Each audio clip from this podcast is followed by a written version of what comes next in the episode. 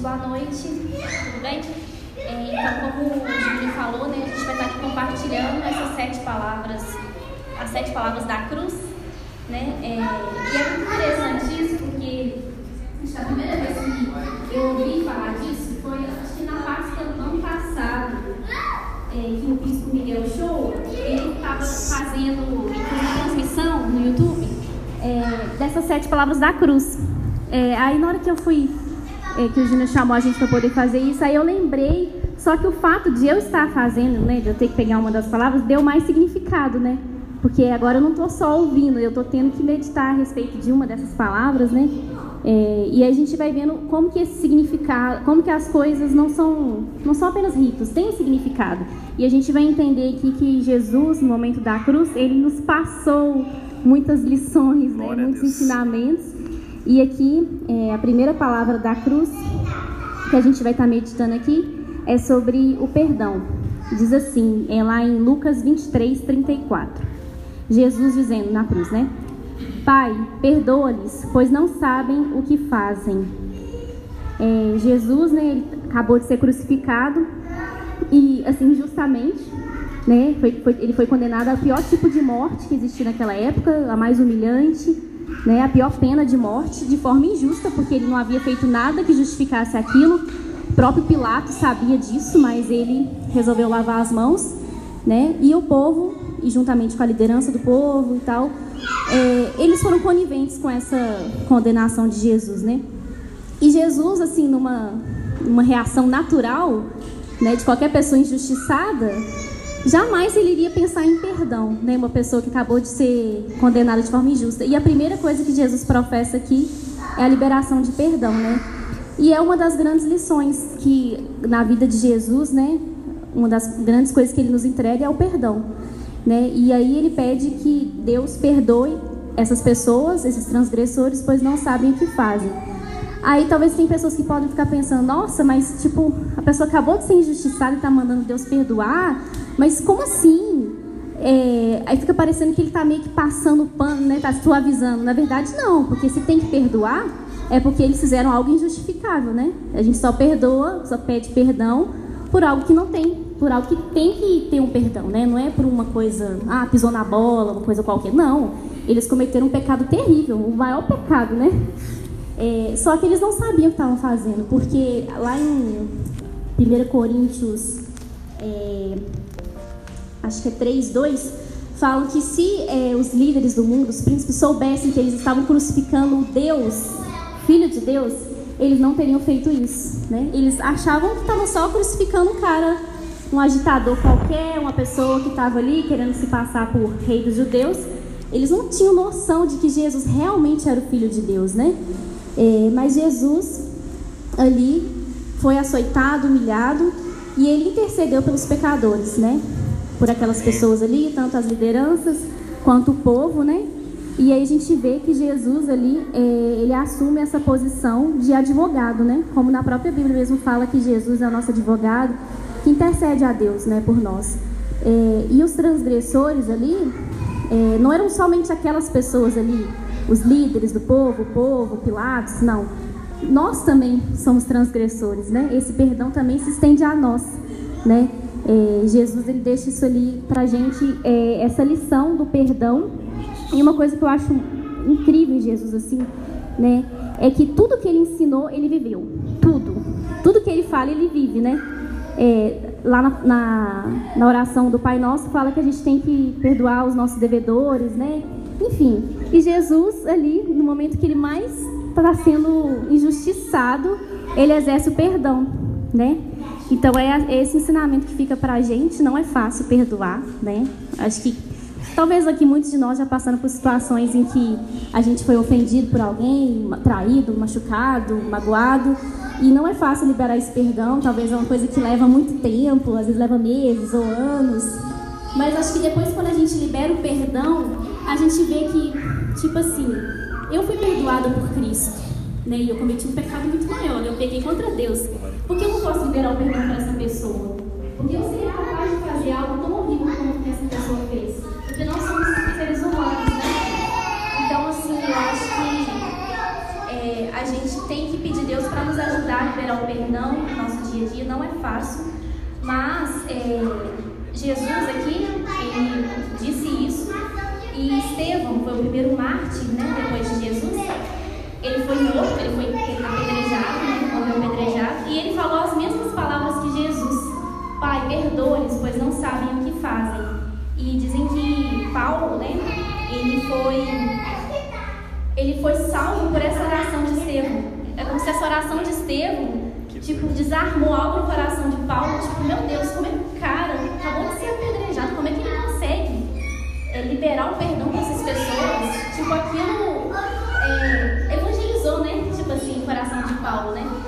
Então, quando a gente libera o perdão, quando a gente exerce isso, as pessoas elas se convertem, as pessoas elas entendem né, é, a, a ensinamento de Cristo. Então, que a gente possa estar, primeiro, recebendo o perdão de Jesus na nossa vida, né, porque muitas vezes a gente, é, a gente fica nessa coisa de. Não sei se vocês já passaram por isso. Às vezes você cometeu um pecado que você acha muito horrível e você fica se culpando o tempo todo carregando aquela culpa, não, eu sou muito culpada, sou muito errada, já vivi isso e tal, e você não, não consegue se libertar nunca dessa culpa, você não consegue se perdoar. Aí depois tem um dia que eu ouvi uma pessoa falando que não existe isso de se perdoar. Porque não tem como você ser ao mesmo tempo o réu e o juiz. Né? Então, na verdade, muitas vezes a gente não se perdoa, porque na verdade a gente não está admitindo o fato de que a gente errou. E a gente fica ali se punindo enquanto Deus já perdoou. Pela fé, Ele te perdoou e, e você se arrepender. Né? Então que nós primeiros possamos receber o perdão de Jesus. Ele nos perdoa. Então, às vezes, você, na sua caminhada, você pode cometer algo horrível, algo, meu Deus, como é que eu vou ser capaz de fazer isso? Mas Jesus nos perdoa. E que nós possamos também, ao receber esse perdão, nós possamos também aprender a compartilhar o perdão também quando for necessário no nosso dia a dia. A gente vai passar por situações que a gente realmente vai ter que perdoar alguém, diversos motivos, e que Deus possa nos capacitar mesmo, porque isso é só Deus que faz essa coisa, gente, liberar o perdão no nosso coração, né? Porque o perdão reconcilia, né? O perdão de Jesus nos reconciliou com o Pai e o perdão entre nós nos reconciliamos com os outros. Então que a gente possa é, viver uma vida de perdão, é, entender que nós somos transgressores, né? E Jesus nos perdoou. Talvez nós estivéssemos ali com Jesus, talvez a gente estaria no meio desse povo que mandou crucificar ele, né? É, o próprio Pedro mesmo, né? Falou que, que não ia abandonar Jesus e tal, não, eu tô contigo e tal.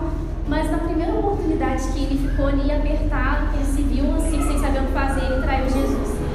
Né? E mesmo assim Jesus perdoou. Então que a gente possa tomar posse do perdão de Jesus, é, se arrepender de fato, né? pedir para que ele gere esse arrependimento em nós e que com esse perdão a gente possa liberar esse perdão uns para os outros. Que Deus derrame essa humildade no nosso coração, assim como Jesus foi humilde na cruz, né? porque ele foi um cordeiro mudo, que totalmente injustiçado, mas ele não reclamou. Né? Ele só proferiu palavras de bênção. Então, que a gente possa também aprender com essa primeira palavra de Jesus, que é sobre o perdão. Que a gente possa receber o perdão de Cristo e compartilhar o perdão uns com os outros. Amém? O lugar de viver o perdão, meu irmão, é na vida da igreja. Muitos se perguntam: ah, por que andar com a igreja? Tanta pessoa falsa, tanta gente problemática. Mas é exatamente aqui que você exerce aquilo que Jesus nos conclama. E é aqui na vida de igreja que a gente exerce, na vida de família que a gente exerce esse perdão, encarna esse perdão na vida. E passa da falta de perdão para uma vida de perdão, que é a única possibilidade da gente viver em comunhão. Somos um jardim diante jardim regado pela sua graça e seu amor.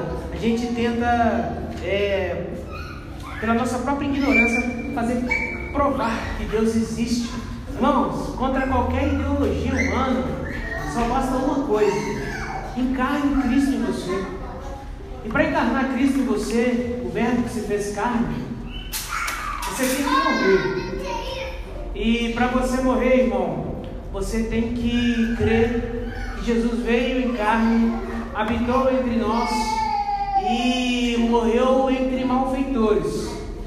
E dentre esses malfeitores, Houve um que estava insultando Jesus. Muitas, é, muitas é, interpretações bíblicas e também, é claro, em, é, nas linguagens, né?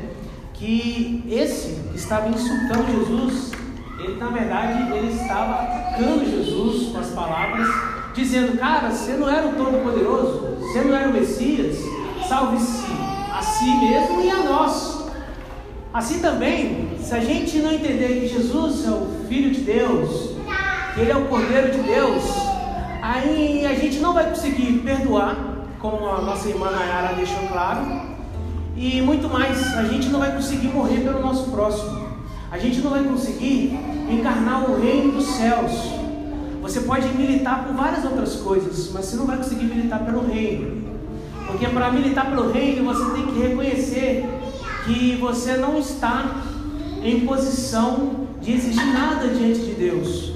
Você não tem mais essa posição sem Cristo. É por isso que você deve se render a Cristo. E qual maneira que eu me rendo a Cristo Jesus? Nem você na sua morte, você, assim falou outro, é, malfeitor. Nem você na sua morte, você não reconhece que você é digno você fez coisas ruins, ele nada fez. Não podemos culpar ao Deus vivo, todo-poderoso, santo, das nossas. É, do nosso mau caráter, das nossas iniquidades. Não podemos acreditar e achar que Deus tem a obrigação de nos perdoar. Não podemos acreditar e achar que Deus, Ele é o nosso, a nossa, tá? Nossa fada madrinha, de que Ele vai realizar todos os desejos e também, como bem ensinado foi ontem, no dia dos lava-pés, o Espírito Santo através do irmão Mateus, de que a gente não se converte a Cristo ou se arrepende porque é, essa é a única forma de ser salvo. Vocês olham para Jesus e enxergam que, velho, ele era, ele era, ele é e ele será sempre amor. Ele me salva se quiser. E é por isso que um pedido de misericórdia e graça eu faço. Que eu posso estar repetindo. É um pedido de misericórdia, de graça que vem do Senhor e toca nos nossos corações. E tocou em Davi e também tocou neste malfeitor. E Davi também foi muito malfeitor no Testamento. Tocou nesse malfeitor o seguinte: olha, que eu possa estar na casa do Senhor todos os dias da minha vida. Senhor, quando você entrar no teu reino, lembre-te de mim. E a graça, ela, através da nossa razão, você vai, quando você começa a entrar na graça de Deus, começa a estender o seu lado racional, como diz John Stott, a fé também é explicada pela razão. A razão, ela está em conjunto. Mano, não estou sendo fideísta não, mas nossa razão é limitada. De acordo com a nossa consciência, ela não consegue entender a Deus. Graças a Deus por Jesus Cristo. Não tente entender a graça, apenas receba e viva como a graça de Deus encarnada na terra, sendo cartas de Deus vivo, verbo encarnado, nenhuma ideologia, nenhuma dúvida que você tem no seu coração, porque você tem no seu coração, eu tenho no meu coração, Deus sonda. E quando não temos essa capacidade de guardar os nossos corações e começamos a jorrar insultos contra Deus, como este malfeitor, que eu não sei qual lado estava, ou como hoje, quando a gente no nosso coração começa a ser como aqueles dois irmãos, Tiago e João, ou será que nós dois pode estar um do lado do outro no seu reino, lá, um à direita, outro à esquerda? Vocês não sabem quem vai estar à direita e à esquerda, vocês não têm noção. Vocês não têm noção, olha, foi separado isso aí é o Pai, o Pai sabe de todas as coisas. Irmãos, a única coisa que a gente deve vir buscar não é está à direita nem à esquerda de Jesus, é estar em Jesus, encarnado em Cristo. Aprenda com o que vocês tiverem que aprender, com as ideologias que vocês tiverem que aprender. Até porque de todas as culturas, artes, é, ensinamentos, de tudo pouco tem Cristo mas somente Cristo tem um Deus vivo todo-poderoso. E é dele que há o caminho, a verdade e a vida. E se você reconhecer isso, a graça de Deus vai invadir o seu coração e você vai escutar do Pai todos os dias, independente das coisas que você faça de ruim ou das coisas que você faça de bom. E bem certo que as coisas que você faça de bom vai prevalecer, porque é maior o Espírito que habita em você hoje, que nos consola e não nos deixa órfãos. Então que você possa escutar isso todos os dias da sua vida. É, hoje mesmo, isso transcende o espaço e o tempo. O amor de Deus está no seu coração e ele transcende o espaço e o tempo em todas as dimensões. Hoje mesmo, estamos vivendo no paraíso, estamos com Deus no paraíso, porque o paraíso é a presença de Deus nos nossos corações. Que o reino de Deus possa reinar nos nossos corações, que a gente possa se render todos os dias e estar com o Senhor todos os dias. E é isso que buscaremos do Senhor, de toda a nossa alma, de todo o nosso coração, de todos os nossos sentimentos. Que possamos escutar de Deus, que estamos com Ele no paraíso, que Ele seja a nossa ponte, a nosso caminho, a nossa cruz, a nossa escada ao reino. Ele é sim a nossa reconciliação com o Pai. Em nome de Jesus. Ainda hoje estaremos com Deus no paraíso e viveremos com Ele hoje, amanhã e sempre. Amém. Glória a Deus. Olha a respeito disso. A nossa salvação dependeu completamente da graça dele. Porque nós Passamos pelas nossas cruzes do dia a dia por culpa nossa mesmo.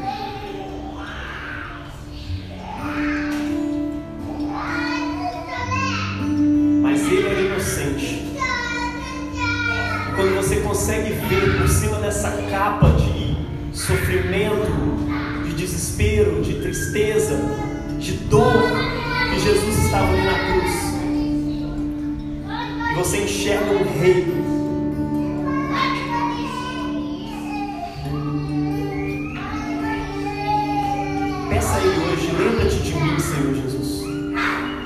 Quando entrares no teu reino, quando vieres em teu reino, lembra-te de cada um de nós, Senhor Jesus. Quando vieres em teu reino, porque nós dependemos completamente da Sua misericórdia. Nós somos como um ladrão na cruz, Deus, presos, sofredores por causa dos nossos pecados, por causa dos nossos crimes. Mas a quem o Senhor disse: Hoje mesmo estarás comigo no paraíso, hoje mesmo desfrutarás comigo. Glória a Ti, Jesus.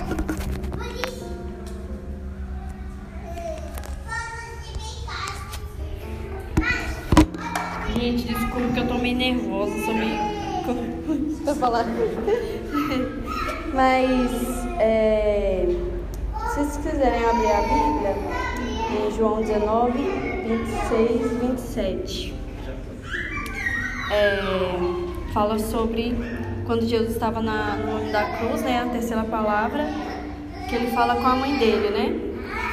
Aí ele diz assim para Maria: Mulher, eis aí o teu filho.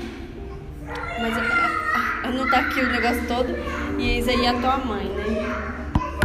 Aqui, nesse momento, a gente pode tirar, tem vários tipos de, de vamos dizer, de teorias, né, com relação a isso, se Maria foi coroada, se não foi, deixou de ser coroada, mas isso aqui não cabe no momento. O que a gente pode tirar daqui, dessa palavra, é que eu fico imaginando, né, Maria tinha confiado em Deus, de gerar um filho que do nada surgiu nela. E ela foi aceita por um cara que não era pai do. E aí ver o medo de Maria, tipo assim, muito. É, acho que é muito conturbado no momento. Você fica assim, meu Deus, o que, que eu sou? O que, que eu tô fazendo aqui, né? E o legal disso, que mesmo assim, apesar de todas as dificuldades, Maria aceitou destino dela, que era gerar no ventre o próprio Senhor Jesus Cristo, com todas as dificuldades que ela poderia ter. E nesse momento, é, eu vejo como foi para ela perder um filho, assim. Acho que deve ser uma coisa arrasadora destruidora, assim.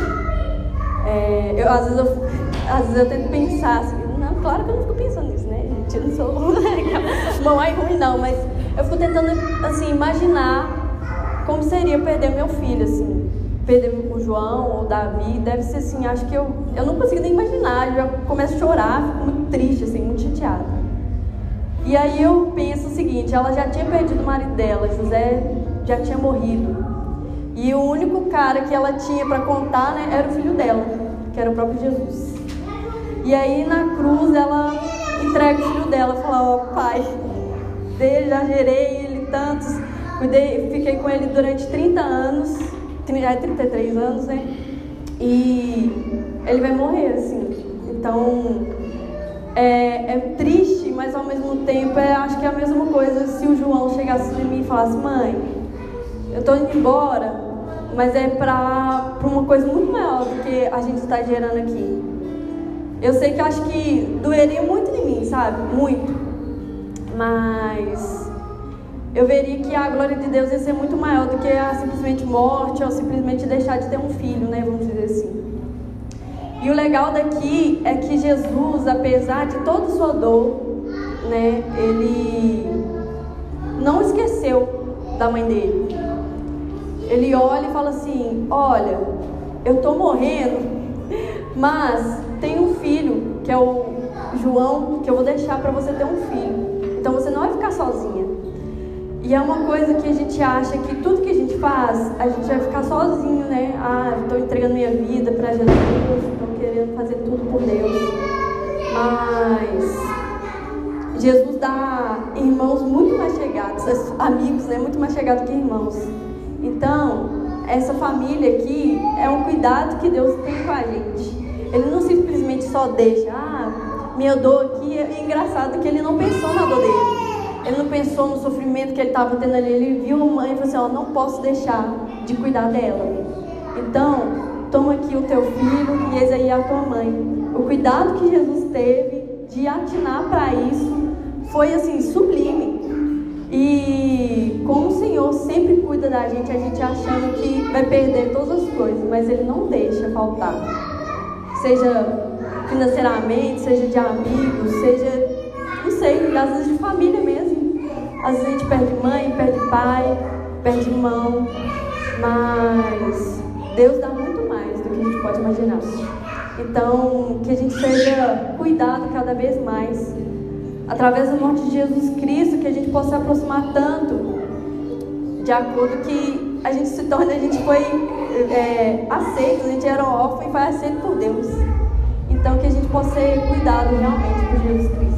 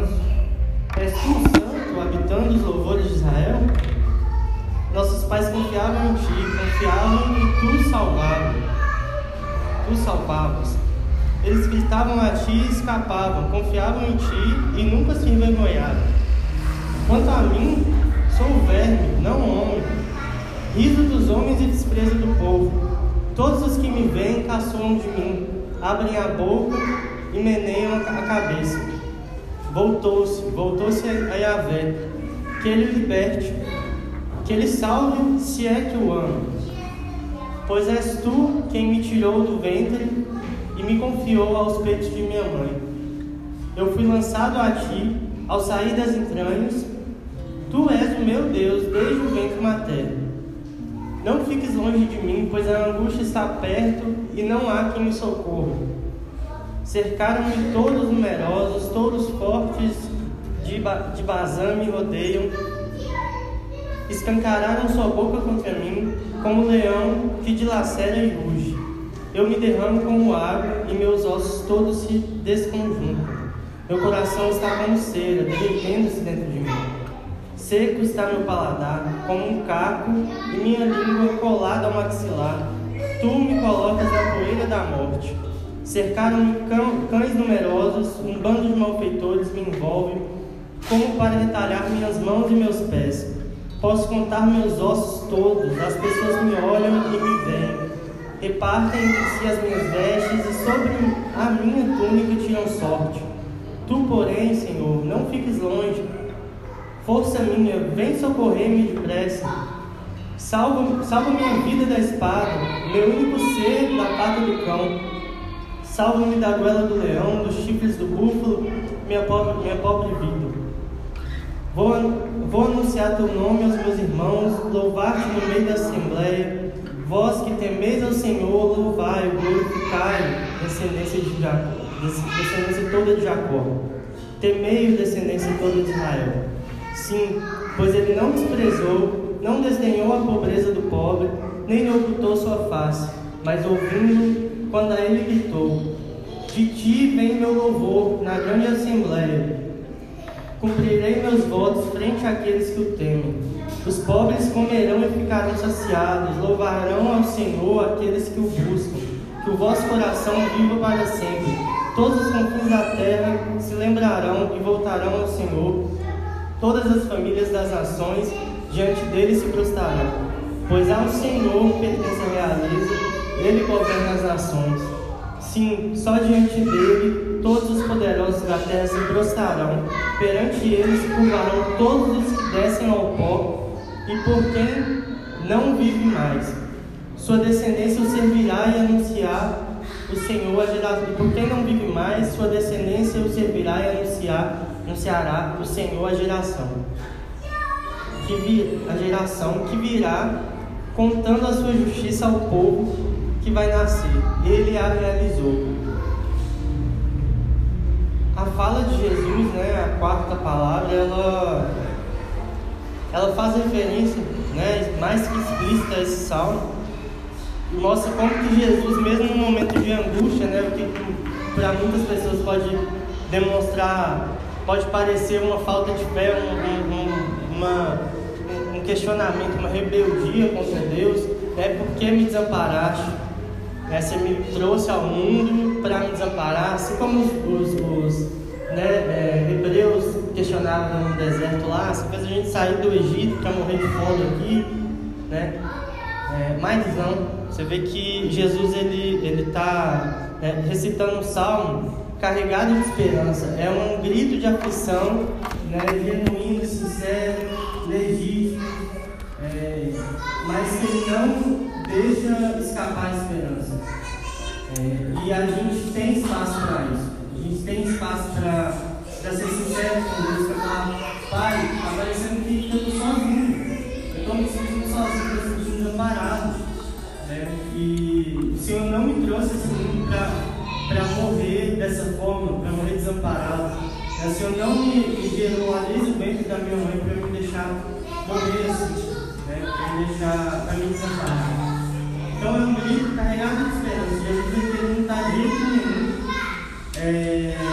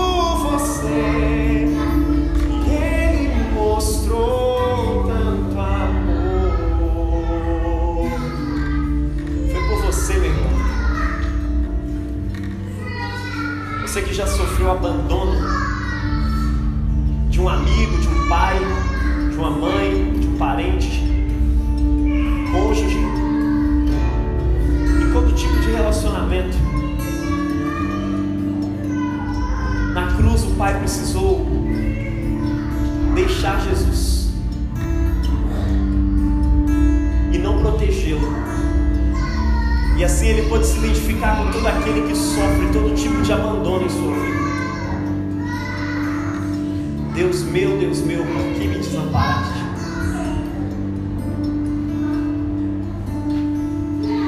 Aqui ele já não chama Jesus de Pai.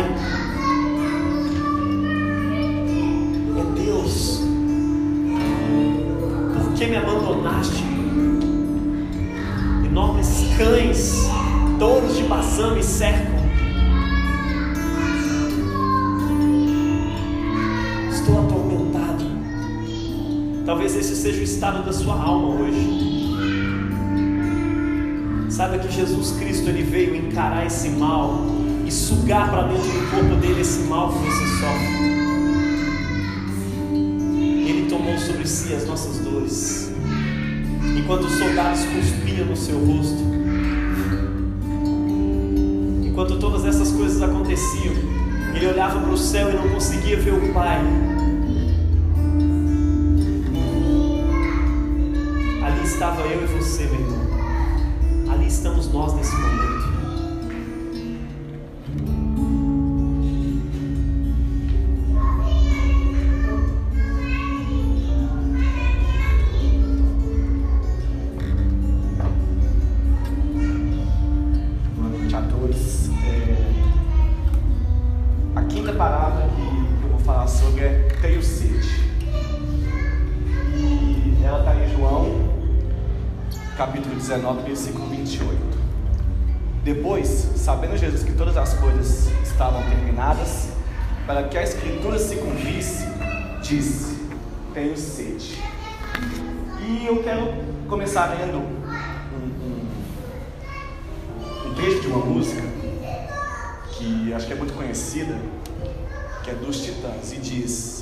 Bebida é água, comida é pasto, você tem sede de quê? Então, ali, naquele momento, eu fico imaginando quais seriam as sedes que Jesus poderia ter: sede de vingança, sede de justiça. Mas de qual justiça? De qual vingança a gente está falando nesse momento? E primeiro a gente tem que voltar e pensar assim, Jesus estava ali e ele era tido como rei, todos esperavam que ele tivesse a postura de um rei, mas ele foi humilde, ele, sabendo que estavam ali bater, a, a ele pediu água, ele falou, tenho sede, e deram-lhe vinagre. Ele não, em nenhum momento ele deixou de demonstrar seus sentimentos, esconder, tentar ser forte. Não, ele demonstrou ali tudo que, que, que ele sempre foi, tudo que ele era, o rei que ele era. E a gente, eu fico vendo hoje que a gente tem necessidades e muitas vezes a gente se esconde atrás disso, a gente não conversa, a gente não fala, a gente passa sede, a gente passa fome para não pedir ao outro água. Para não pedir outra ajuda, para não estender a mão, para não pedir, para eu preciso de você, você pode me ajudar? Não. A gente morre de sede, mas a gente não tem coragem de pedir essa água. Que pode vir de Deus, a gente lendo a Bíblia, a gente buscando a Deus ali no nosso íntimo, mas de um amigo, às vezes uma palavra amiga que você possa beber daquela palavra e saciar sua, sua sede naquele momento. E eu fico pensando que a gente tem hoje tanta sede né, de justiça, todo mundo está aí gritando aos quatro ventos, ah, aquilo, eu exijo isso. O mundo está errado porque o Bolsonaro está no poder, o mundo está errado porque o Lula não está no poder. E a gente tem que pensar que nada disso vem, vem saciar nossa, nossa, nossa sede se não for de Deus. Não é, não é o Bolsonaro que vai resolver nossa sede de, de justiça, não é o Lula que vai saciar nossa sede de justiça, não é a gente achar que, que a polícia tem que ser mais justa, que as leis têm que ser mudadas, se a gente não colocar tudo isso nas mãos de Deus e entender que tudo tem um propósito. Que na, tudo isso tudo acontece porque as pessoas se esquecem de Deus. As pessoas estão cada vez mais pensando em si, cada vez mais deixando de, de beber dessa água, da fonte de Deus, passando essa sede que, que é uma sede moral, uma sede espiritual, uma sede mental, visando cada vez mais o eu próprio do que buscar a Deus. E tem uma, em João capítulo 4, versículo 14, diz: Mas aquele que beber da água que eu lhe der, nunca mais terá sede porque a água que eu lhe der se fará nele uma fonte de água que salte para a vida. Então eu fico pensando muito na minha vida, fico pensando muito na minha vida, quando eu saí de casa achando que ah, eu quero o quê? Eu quero curtir, quero sair com os amigos. E, e outro dia eu voltava para casa e eu ficava pensando, beleza, curtir, sair, mas isso não saciou minha vontade.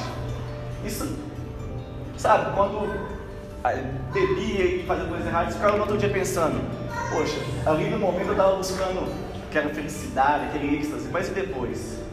Meu coração está pesado, meu coração está. E eu não entendi o porquê eu achava que eu tinha que buscar de novo, que eu estava indo no lugar errado, eu ia no outro lugar que achava que era o lugar certo. Quando o lugar que a gente tem que buscar é a Bíblia, é o coração de Deus. Porque só em Jesus a gente vai ter a água que vai saciar nossa nossa sede. Só no coração de Deus, quando a gente entender que a nossa fonte de água viva é Deus, que Ele que vai saciar a nossa sede, só aí então a gente vai começar a sentir-se completo, a sentir-se cheio. E é engraçado que quando eu cheguei na, na âncora ainda, e eu falei assim, tem com Brian, eu não sabia eu não estava na igreja, não acreditava em Deus naquela época, eu sentia, sabe, a vontade de buscar um caminho diferente. Eu sabia que onde eu estava, não estava feliz. Toda vez eu passava pela igreja, eu sabia, eu tenho que vir aqui conhecer esse lugar. Quando eu entrei ali, eu me senti cheio. Eu senti, eu, eu me senti completo. As primeiras palavras que o Jaime disse foram voadoras, tá, gente? Não foi palavra de, de carinho, não. Mas assim, eu me senti completo. E quando ele me entregou a Bíblia no final do, do culto, e eu, eu senti ali que ele estava me dando não simplesmente um livro, mas a fonte da água da vida. Da onde hoje, eu, cada dia mais, eu, eu sinto que toda vez que eu bebo dessa fonte, eu me sinto completo, como eu nunca me senti em lugar nenhum. Sabe? Então, eu acho que a gente busca tanto em vários lugares, no dinheiro, nas pessoas, no amor, na, na própria igreja em si, quando eu falo de igreja, pessoas. Achar que, que a igreja é um lugar que, que a gente vai chegar e vai ser só acarinhado. Não. É, a gente tem que buscar em Deus. Em Deus. É como já me falou aqui. Tem pessoas de várias formas que estão buscando o mesmo que a gente. Essa, esse saciamento de Deus. E é isso que a gente tem que levar para as pessoas lá fora. Mostrar para eles que a sede que eles têm de, de, de sexo, de prazer, de, de tudo, nada disso vai saciar seu coração por completo se Deus não for o centro. Se Deus não for o centro. E a gente não consegue isso sozinho.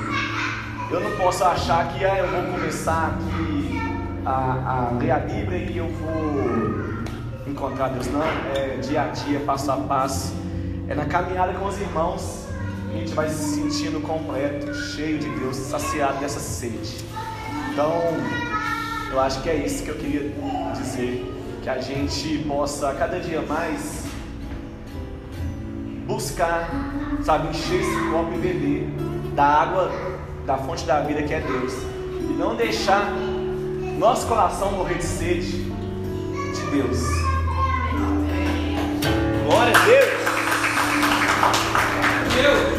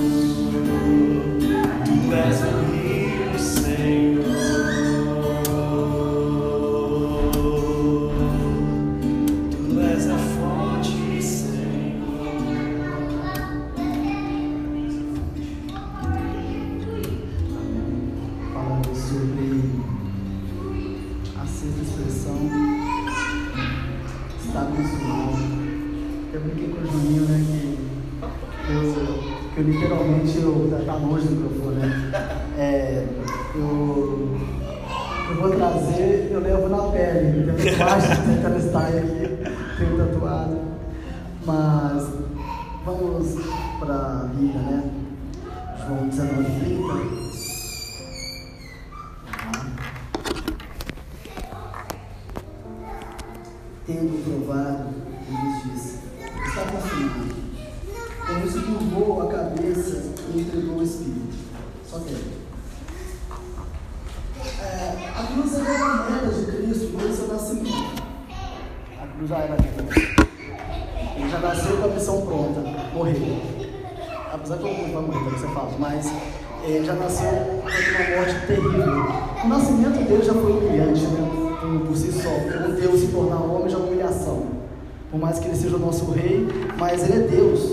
E vai virar rei. Eu já estava rebaixando, entendeu? Então, fazendo um, um leve resumo de tudo aqui, é, o pastor aqui hoje falou dele ser o cordeiro. Isso também já é humilhante, porque eles esperavam, pô, eu quero um leão da tribo de não quero um cordeiro. Um cordeiro, para você um cachorro, né? mas um cordeiro. Não, porque o cordeiro é humilde. E passando por tudo isso, a cruz de Cristo ela foi a, o seu objetivo mesmo. Ele, quando ele encarnou, veio a expiação, ele teve que nascer, ele teve que morrer para que você pudesse viver.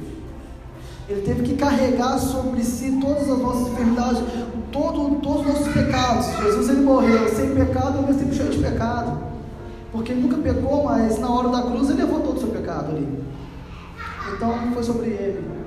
E ao mesmo tempo que foi encarregado sobre ele todos os nossos pecados, descarregou sobre nós a, a, a condenação do pecado.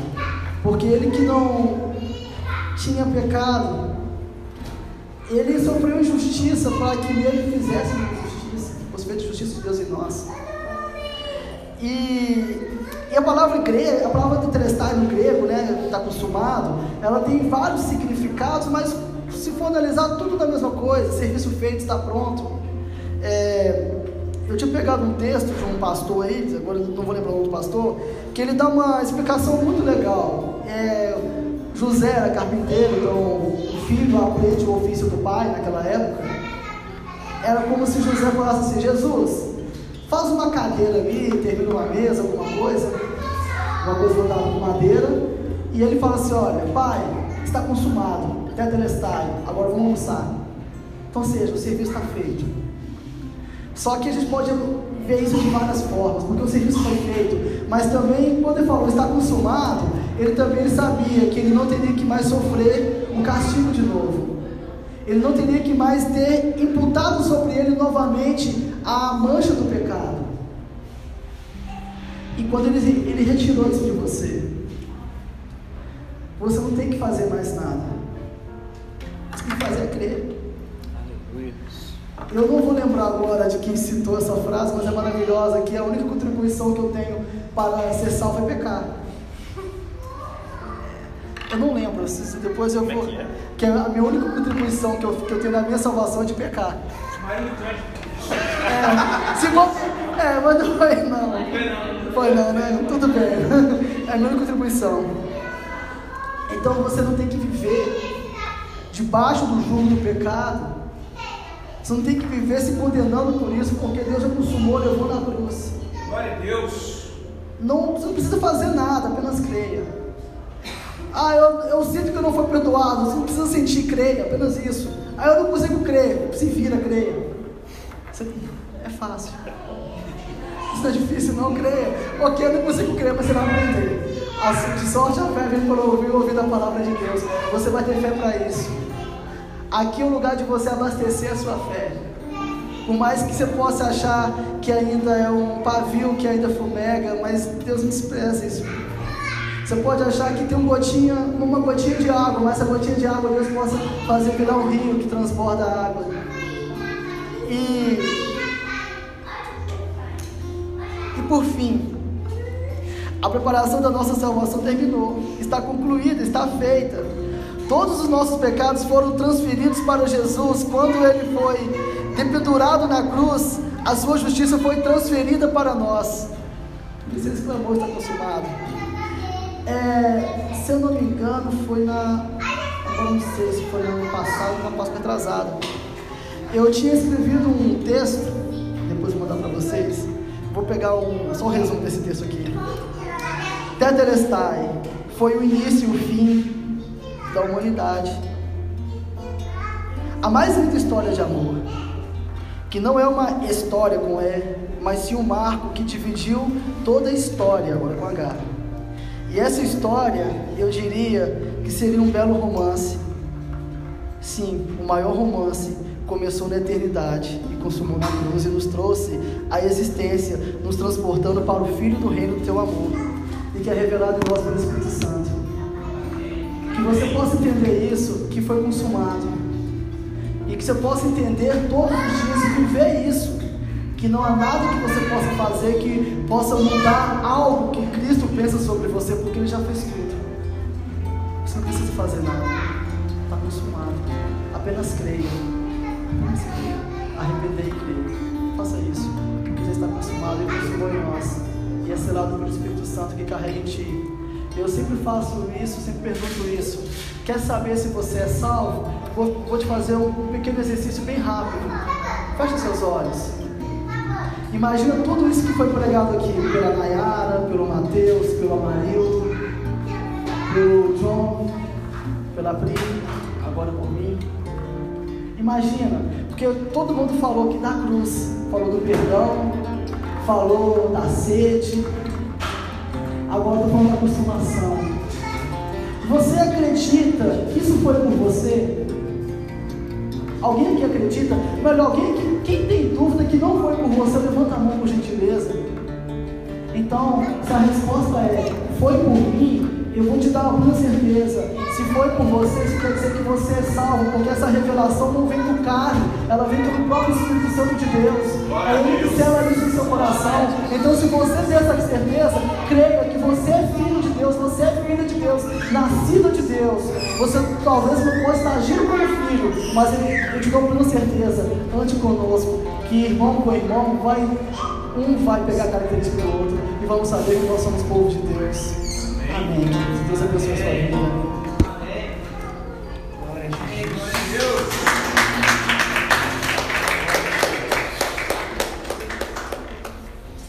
Sabe,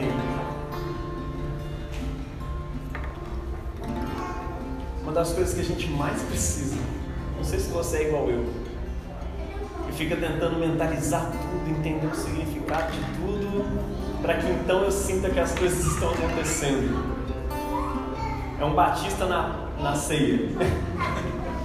Eu não consigo comer se eu não estiver lembrando que aquele vinho significa isso. Tem hora que a gente precisa escutar essas palavras de Jesus. Meu filho, está consumado. O efeito dessa ceia em você não depende do seu esforço mental para entendê-lo. Loucos que nem erraram o caminho, que nem entendem isso, mas estão recebendo ali. Eles não recebem esse efeito, eles não fazem parte do corpo de Cristo. E as crianças que tomam comem, meu irmão, eu pensei que só por meu pensar ele viria a ser, só que não. Não é pelo nosso esforço mental.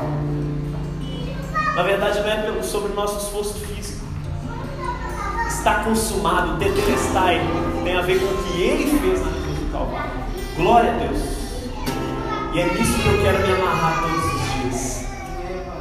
E nesse mesmo espírito, porque ele terminou de dizer essas palavras, em Mateus diz que ele entregou o Espírito, né? E Lucas prefere dizer como ele entregou o Espírito. E essa é a última palavra da cruz, é a sétima. É a palavra de entrega. Está lá em Lucas capítulo 23, versículo 46. A gente pregou isso no domingo passado, né? Foi um momento de mais intensidade enquanto eu estava lendo aqueles 20 minutos de leitura onde Deus mais falou comigo e sem eu entender o porquê. Por isso eu chorei e falei: Deus, o Senhor fala no coração sem a gente poder ter controle sobre isso. Pai, fala nos nossos corações, ó Deus.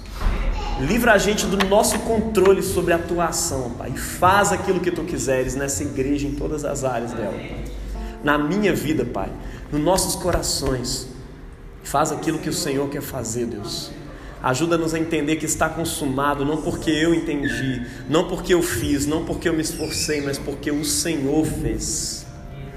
É por isso que o encontraremos no paraíso. É por isso que Ele sacia a nossa sede. Pai, em tuas mãos entrego o meu espírito. É interessante que no sétimo dia da criação, quando Deus criou o céu e a terra, Ele descansou. E aqui nós temos uma sétima palavra da cruz, onde Jesus está virando para o Pai e falou: Olha, a obra da nova criação está consumada. Pai, agora é hora de descansar. Agora é o meu Shabá. Agora é o meu sétimo dia. Em tuas mãos entrego o meu espírito. É sobre descanso. Sabe o que, que Jesus fez? Depois de ter feito tudo aquilo, eu quero que você signifique isso. Você especificamente você que se esforçou tanto para ver essas coisas aqui acontecendo, você que se desdobra no ministério para poder ver as coisas acontecendo e não ver as pessoas engajadas, e eu fico imaginando ali Jesus, 70 discípulos andando com ele, de repente some todo mundo, só tá a mãe e um discípulo adolescente que ninguém dá nada por ele, por isso não o consideram como potencial traidor, que é João, lá com seus 15, talvez 13 anos ali do lado de Maria. Somente esses dois ali, que ninguém dava nada por eles. As mulheres transitavam no meio do povo, entre pessoas inimigas, entre exércitos inimigos, elas estavam ali e ninguém as considerava como um potencial perigo. Então estava ali Maria e estava ali uma criança, um adolescente que era João. O resto tudo sumiu. Imagina Jesus dali, velho. Eu fico me imaginando no início do culto, quando não tem ninguém, eu fico ali, Deus, a gente se esforçou tanto para fazer isso aqui, não tem ninguém. Deus, a gente se esforça para fazer esse negócio da Páscoa e de repente todo mundo some. Pai do céu, por que me abandonaste, né? Estou nem falando sobre esse, essa palavra da cruz. Mas olha que doido isso. Jesus descansa em Deus, porque Ele sabe que a obra está pronta, mesmo que os seus olhos não estejam vendo. E eu falo com você o mesmo que Jesus aqui, meu irmão. Mesmo que os teus olhos não estejam vendo, descanse no Pai. É isso que Ele fez ali. Pai, em Tuas mãos eu entrego o meu espírito. A obra da nova criação está consumada. Esse é um grito, meu irmão, também de submissão ao Pai. A igreja precisa mais do que nunca de pessoas submissas a Jesus, submissas ao Pai por meio de Jesus, que entendem que tudo que importa nessa vida é fazer a vontade dele. Talvez ali em cima da cruz, como naquele filme As Últimas Lembranças de Jesus, não sei se vocês já viram, não sei se é de Judas, é, é um filme que ele fica imaginando tudo que ele poderia ter feito na vida. Eu sei que é um filme bem polêmico, porque ele fica mostrando cenas, é, é, se eu não me engano, homoeróticas entre Jesus e Judas, possíveis coisas que Jesus poderia ter vivido, é, ou com Maria Madalena, ou coisas que ele poderia ter feito da sua vida, talvez seja um grande carpinteiro, e talvez feito tanta coisa, e Jesus ali em cima da cruz, pregado, cara, com as suas mãos pregadas ali. Eu não sei se você já foi traspassado por algum objeto. Eu fui, mas foi muito pouco. Eu pisei num prego uma vez que saiu para cima. Falei, Deus, eu tô cada dia mais parecido com Jesus, isso é isso que eu quero. Dói, meu irmão. Agora imagine os seus, seus dois pulsos furados e os seus dois pés furados. Meu irmão, isso dói demais. Ele está ali furado e de repente vem soldado para poder chicotear, e joga vinho. Era uma bebida, na verdade, é, é, o vinagre, né, que o pessoal chama ali. Era uma bebida muito ruim que os soldados bebiam. Era bebida de pobre mesmo, que era bebida para, sabe, o tanto de vinho bom que tem, e de repente vem com chapinha, bem do ruim, taca ali no, né, na boca de Jesus. Era isso que os soldados estavam fazendo. Toma, e zombando dele, esperando que aquilo pudesse de alguma forma amenizar a dor dele, talvez até um ato de compaixão. Mas Jesus olha tudo aquilo ali e ao invés de contemplar a derrota, ele olha para o pai e fala: Pai, eu estou te obedecendo, então tá tudo certo. Meu irmão, eu não sei se é isso que você está enxergando na sua vida. Deve você olha assim, Deus, eu estou te obedecendo, mas está dando tudo errado. Está na hora de você olhar como Jesus e dizer: Está tudo certo, Pai, eu vou descansar em tuas mãos entrego o meu espírito. Ele entregou. Enquanto o corpo dele morre naquele lugar, seu espírito desce ao Hades, prega aos espíritos em prisão, faz uma obra ali, meu irmão, de redenção. Imagina aquelas pessoas no inferno. Hades era a visão mitológica que se tinha do mundo dos mortos, não era necessariamente o inferno, por isso que a Bíblia não desceu ao inferno, desceu ao Hades, né, o credo. E prega aos espíritos em prisão, aqueles que há tempos estavam lá. Eu fico imaginando que depois de ter entregado a sua vida ali, no plano espiritual, Jesus descendo, e sei lá, Isaías pensando: o povo que habitava nas trevas viu grande luz porque o Messias estava entrando ali no inferno. Eu fico imaginando ali Adão virando para o seu filho Sete: Meu filho aí está a semente substituível. Sadraque, Mesaque e Abidinego ali dentro pensando: Caraca, o quarto homem da fornalha está ali. Há quantos anos a gente não via ele? Talvez Jacó, machucado ali pelo próprio Deus, que ele lutou com Deus e prevaleceu. Caraca, o anjo que me machucou está voltando, deixa eu segurar minha perna aqui de novo. E ele desce ao inferno, prega os espíritos em prisão, arranca aqueles que morreram na esperança e os leva para a glória de Deus. Hoje mesmo estarás comigo no paraíso. Meu irmão, Jesus é demais, Jesus é todo poderoso. Ele entrega-se ao Pai ali naquele momento.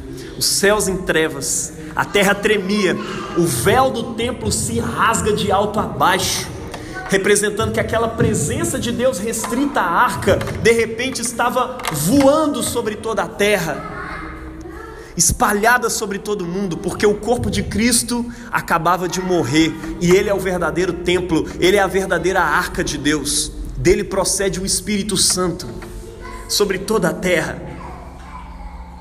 Como Jesus, entreguemos agora a nossa vida ao Pai. Quero que você conclua esse momento hoje, entregando, no momento de entrega. Se você quiser se ajoelhar, se ajoelhe. Se você quiser se levantar, levantar suas mãos. O ato de levantar as mãos é um ato de rendição também, né? É uma forma de você se render diante dele. Eu convido você a fazer isso nesse momento. Vamos orar dizendo a Deus: Olha, Deus, parei de trabalhar. Parei com tudo isso. Tudo que importou foi te obedecer até aqui. Em tuas mãos eu entrego o meu espírito. E é profético isso. Estamos entrando nesse Shabá, nesse tempo de descanso. Descansemos no Mestre. Se ajoelhe, ore em pé, faça como você quiser, em nome de Jesus.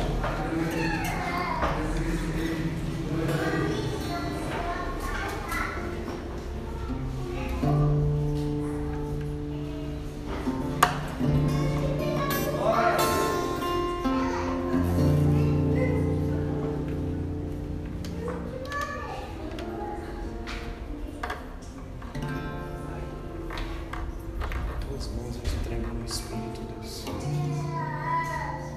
Em tuas mãos eu entrego o meu espírito.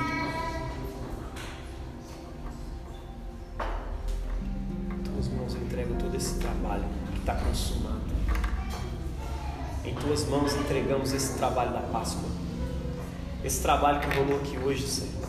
Em tuas mãos eu entrego a criação dos meus filhos. Em tuas mãos eu entrego o meu casamento. Em tuas mãos eu entrego essa igreja, o pastorado dessa igreja, ele é teu, Senhor. Quantas vezes eu não quero tomá-lo para mim, nas mensagens, no cuidado das pessoas, Pai. Em tuas mãos eu entrego hoje o meu espírito. Está tudo em tuas mãos, Senhor. Seja consumado pelo Senhor, Deus. Em tuas mãos eu entrego o meu espírito. Em tuas mãos, Senhor.